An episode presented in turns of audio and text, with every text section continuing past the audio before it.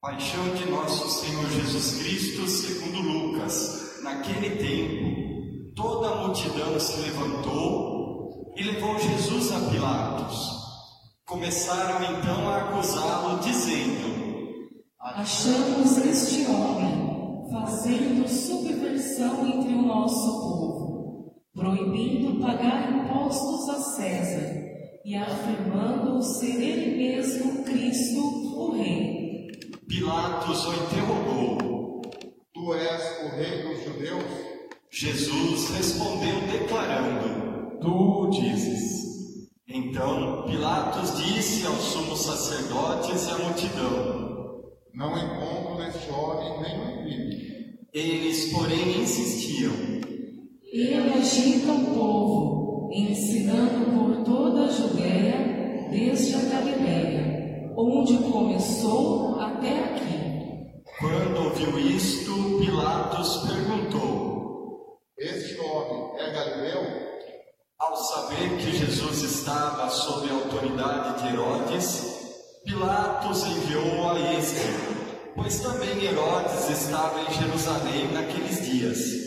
Herodes ficou muito contente ao ver Jesus, pois havia muito tempo desejava vê-lo já ouvira falar a seu respeito e esperava vê-lo fazer algum milagre. Então, interrogou-o com muitas perguntas.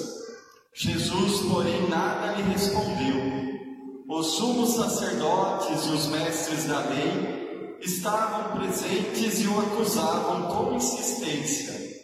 Herodes, com seus soldados, tratou Jesus com desprezo, zombou dele vestiu-o com uma roupa vistosa e mandou-o de volta a Pilatos. Naquele dia, Herodes e Pilatos ficaram amigos um do outro, pois antes eram inimigos. Então, Pilatos convocou os sumos sacerdotes, os chefes e o povo, e lhes disse: Vós me trouxestes este homem como se fosse um agitador do povo. Pois bem, já o interroguei diante de vós e não encontrei nele nenhum dos crimes de que acusais. Nem Herodes, pois o mandou de volta para nós. Como podeis ver, ele nada fez para merecer a morte. Portanto, vou castigá-lo e o soltarei. Toda a multidão começou a gritar: Fora com ele, solta-nos Barrabás. Barrabás tinha sido preso por causa de uma revolta na cidade e por homicídio. Pilatos falou outra vez à multidão, pois queria libertar Jesus, mas eles gritavam: Crucificam! Crucificam! E Pilatos falou pela terceira vez: Que mal fez este homem? Não encontrei nele nenhum crime que mereça a morte. Portanto, vou castigá-lo e o soltarei. Eles, porém, continuaram a gritar com toda a força, pedindo que fosse crucificado. E a gritaria deles aumentava sempre mais. Então, Pilatos decidiu que fosse feito o que eles pediam. Soltou o homem que eles queriam, aquele que fora preso por revolta e homicídio e entregou Jesus à vontade deles. Enquanto levavam Jesus, pegaram certo Simão de Sirene, que voltava do campo, e puseram-lhe a cruz para carregá-la atrás de Jesus. Seguia uma grande multidão do povo e de mulheres que batiam no peito e choravam por ele. Jesus, porém, voltou-se e disse: Filhas de Jerusalém, não choreis por mim, chorai por vós mesmas e por vossos filhos, porque dias virão em que se dirá: Felizes as mulheres que nunca tiveram filhos, os ventres que nunca deram à luz e os seios que nunca amamentaram. Então começarão a pedir às montanhas: Caí sobre nós, e às colinas: Escondei-nos. Porque se fazem assim com árvore verde, o que não farão com a árvore seca? Levavam também outros dois malfeitores para serem mortos juntos com Jesus. Quando chegaram ao lugar chamado Calvário, ali crucificaram Jesus e os malfeitores, um à sua direita e outro à sua esquerda. Jesus dizia: Pai, perdoa-lhes, eles não sabem o que fazem. Depois fizeram um sorteio, repartindo entre si as roupas de Jesus. O povo permanecia lá olhando, e até os chefes zombavam, dizendo: A outros ele salvou, salve-se a si mesmo, se de fato é o Cristo de Deus, o escolhido.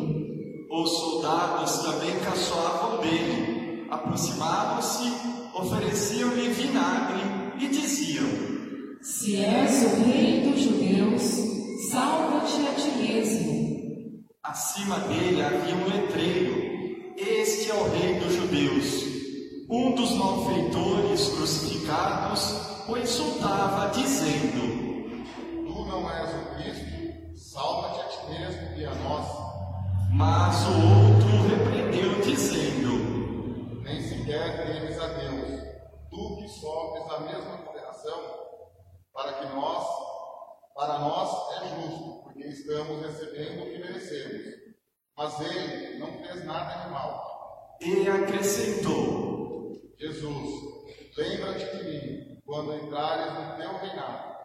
Jesus lhe respondeu: Em verdade, eu te digo, ainda hoje estarás comigo no paraíso. Já era mais ou menos meio-dia, e uma escuridão cobriu toda a terra até às três horas da tarde, pois o sol parou de brilhar. A cortina do santuário rasgou-se pelo meio, e Jesus deu um forte grito. Pai, em tuas mãos entrego o meu espírito. Dizendo isso, expirou. Fiquemos um instante de joelhos, irmãos e irmãs. Podemos nos levantar.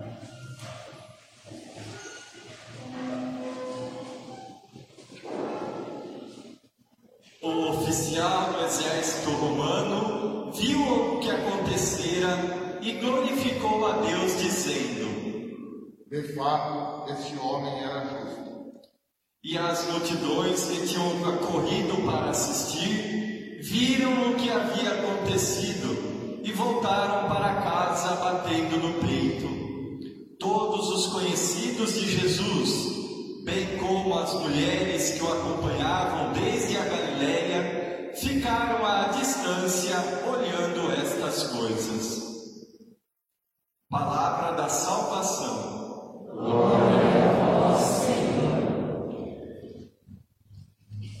Deve sentar irmãos. Pai, em tuas mãos entrego o meu espírito. Essa frase resume todo o mistério e o drama que nós ouvimos de uma condenação injusta, não apenas contra o homem, mas contra o próprio Deus. Até que Jesus revelasse a sua glória na ressurreição, Deus estava sendo ultrajado naquele homem que nasceu para reparar os ultrajes. Por isso, a palavra de Jesus, em primeiro lugar, e a oferta de Jesus, não se dirige ao homem, se dirige ao Pai. Ao se dirigir ao homem, mesmo assim, Jesus se refere ao Pai para dizer: Pai, perdoa-os, perdoa-os. Meu irmão e minha irmã, não existe outra palavra que resuma esta atitude grandiosa de um Deus e esta atitude sofredora de um homem, senão o amor pelo Pai. Mas é claro que, imediatamente a esse grande amor que deve obediência, que entrega a vida e que se sacrifica pelo Pai, vem também o amor pelo ser humano.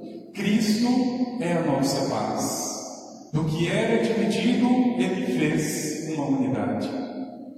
Quando ele percebe que a humanidade, além de ultrajar o Pai, quando o Senhor aceita a missão e se torna um de nós, é primeiro por dever ao Pai estas dívidas impagáveis do ser humano, a dívida da ingratidão, que diante da possibilidade da eternidade que nos é oferecida, é capaz de rejeitar.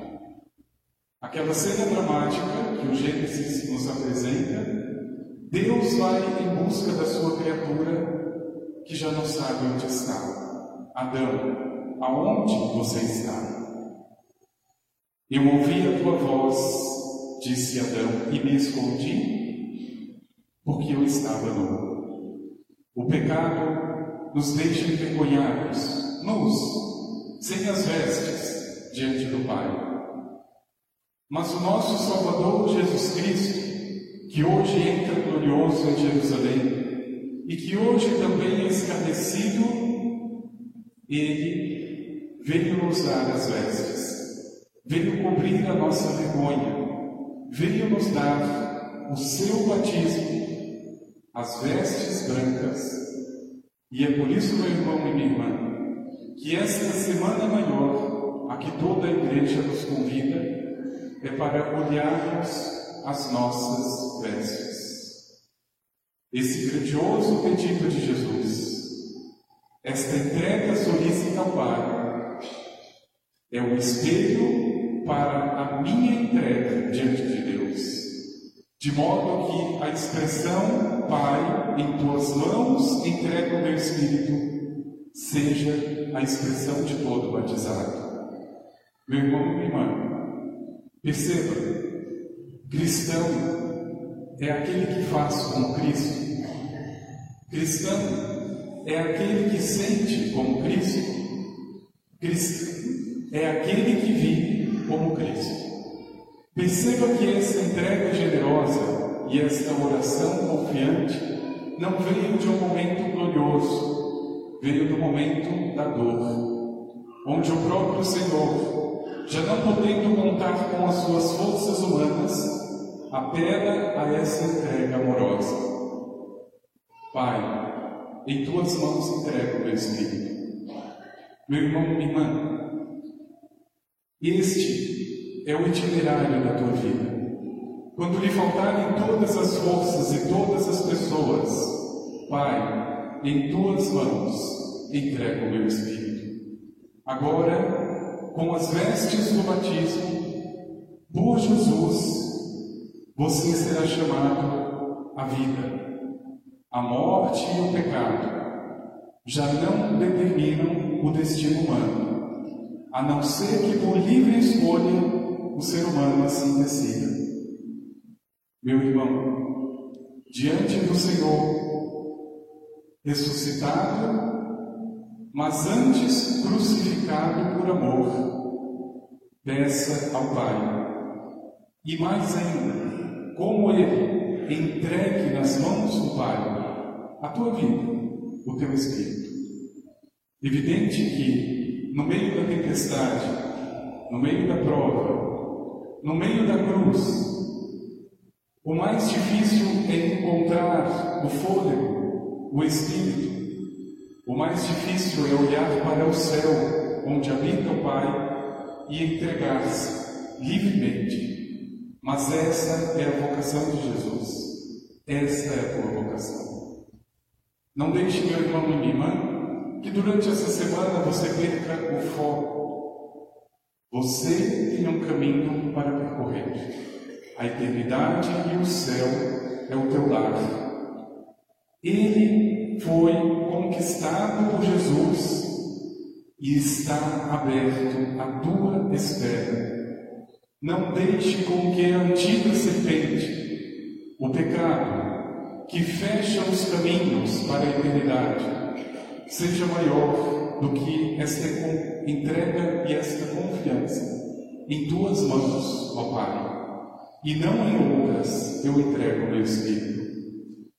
no teu coração, meu irmão irmã, inicie esta semana com Jesus. Faça dele a tua vida. Peça a ele a veste nova, que um dia pelo batismo você recebeu, mas que por muitas vezes indiferenças, dificuldades, possa tê-la sujado. Confia ao Senhor, que mesmo na treva e na cruz é capaz de iluminar. Mesmo que o sol se apague na vida, nos restará o verdadeiro sol nascente que veio nos visitar. Lembra de Jesus Cristo ressuscitado dentre os mortos. Merece fé esta palavra. Se com Ele morremos, com Ele viveremos. Se nós permanecermos firmes, com Ele estaremos. Se nós o negamos, Ele nos negará. Se nós lhe formos infiéis, Ele permanece fiel, pois Ele não pode negar-se a si mesmo. É com esta certeza, Senhor, que queremos iniciar com as palmas, com os ramos, acolhendo em nosso meio.